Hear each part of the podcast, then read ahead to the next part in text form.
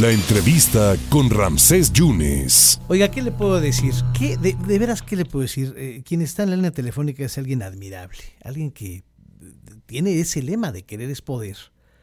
Y es una mujer muy empoderada, pero es una mujer que conoce perfectamente de la cuestión del sector energético. Es, increíble, ¿no? Que, que, ella es inclusive alguien que es una, una voz autorizada para hablar de estas de estos, de estos menesteres, está muy bien posicionada. Estamos en el mes de la mujer, ya es marzo, estamos empezando el mes de marzo, y siempre es un privilegio platicar con, con la maestra Graciela Álvarez Hot. Maestra, qué gusto saludarla, muchas gracias, muchas felicidades y pues un gran logro. gracias, Ramsés. No, al contrario, maestra, y, y el rol que usted desempeña, el rol de la mujer dentro del sector de energía en las últimas décadas y su aportación. No es nada fácil y ahí se abrieron las puertas, Graciela, maestra.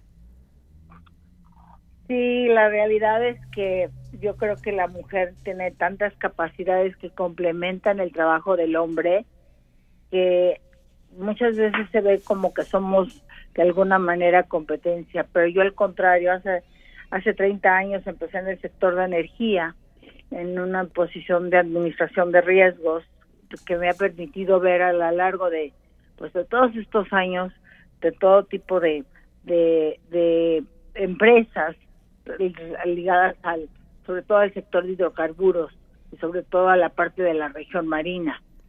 Y en ese entonces pues realmente el, la, la figura de la mujer no estaba.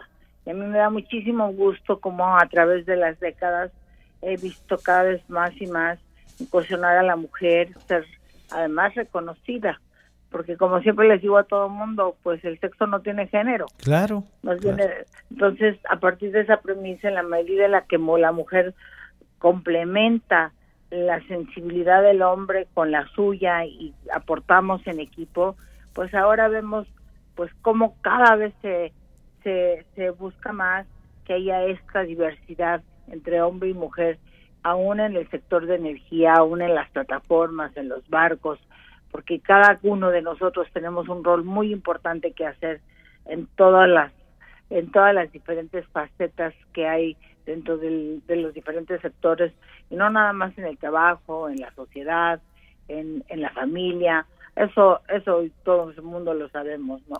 Entonces, para mí es un orgullo haber sido una pionera en un sector donde, pues sí, hace muchos años no, no se veía, no se concebía, pero hablarle a otras mujeres que incentivarlas a que siempre confíen en lo que nosotras podemos aportar. Oiga, maestra, ¿cómo logra usted fundar y, dirigir Energy Broken? Bueno, Energy Broken nació precisamente de hecho no nació con ese nombre, nació con otro nombre de corredor, pero cuando me di cuenta que estaba yo precisamente en el sector de energía, por eso le llamé Energy Broker, y porque además hay una diversidad de nacionalidades, muchos extranjeros, y pues el inglés es un idioma universal. Entonces, ¿cómo lo, cómo lo fundo? Precisamente a través de eso, de cuando me di cuenta que fui a dar a, a Ciudad del Carmen hace muchos años, a invitación de unos amigos míos, no tenía ni idea ni siquiera que existía.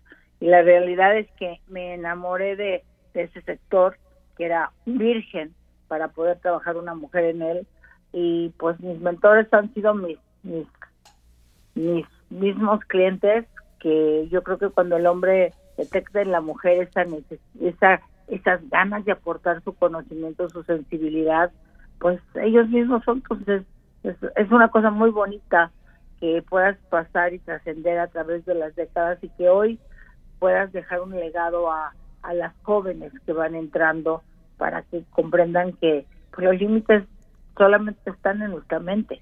Pero, hombres o mujeres, ¿no? Pero, las jóvenes ya le, le están entrando a todo, Graciela, ¿eh? A todas las carreras. Sí, claro. Yo creo que también el marco jurídico de nuestro país está ayudando. Hoy tú sabes que allá es una es una ley en la Cámara tanto de Diputados como de Senadores, los curules ya están en una igualdad de, número de mujeres y hombres y eso hace que sea más rico nuestro país, porque la mujer es tan capaz que la realidad no solamente puede con hijos y casas y todo, sino Dios nos hizo así multitask para entrarle o sea, todas las cosas que, que nos fueron encomendadas. Graciela, ¿qué le falta por hacer? Usted ha hecho prácticamente todo, es usted una mujer exitosa. Mira, ¿qué me falta por hacer? Yo creo que siempre hay que hacer. Yo todavía tengo muchos años por delante. Tengo el ejemplo de un mi padre que a sus 88 años de edad sigue liderando a un grupo de generales divisionarios. Él fue subsecretario de la Defensa Nacional y para mí es un orgullo verlo liderar al grupo de generales en, en, retiro, pero que el general siempre es general. Claro. Visionarios que han aportado a nuestro país. Entonces yo cuando veo a mi padre, pues, ¿qué me falta por hacer? Yo creo que muchísimo me falta por hacer. Me faltan muchos años y Dios me presta vida claro. por, por generar, por seguir creciendo, por seguir aportando al nicho donde estoy. Y además, pues ya cuando tomas conciencia de lo que puedes dejar de legado a los jóvenes, también es una parte muy importante del aspecto social que uno puede hacer. Pues Graciela, mi reconocimiento y la admiración de siempre, Graciela, muchísimas gracias. Usted lo permite a ver si hablamos en otro momento de, temas energéticos que vaya que sí es importante que la gente lo sepa, ¿no? la reforma, ¿no? Muy importante. Claro que sí, con muchísimo gusto, Graciela, muchas gracias, maestra. Cuídese mucho, por favor. Gracias. Muchas gracias. No, pues es, una voz autorizada, ¿eh? la maestra Graciela Álvarez Hot, hablando de cuestiones, vaya que si le conoce a las cuestiones de energía, la maestra Graciela Hernández en esta, en esta tarde.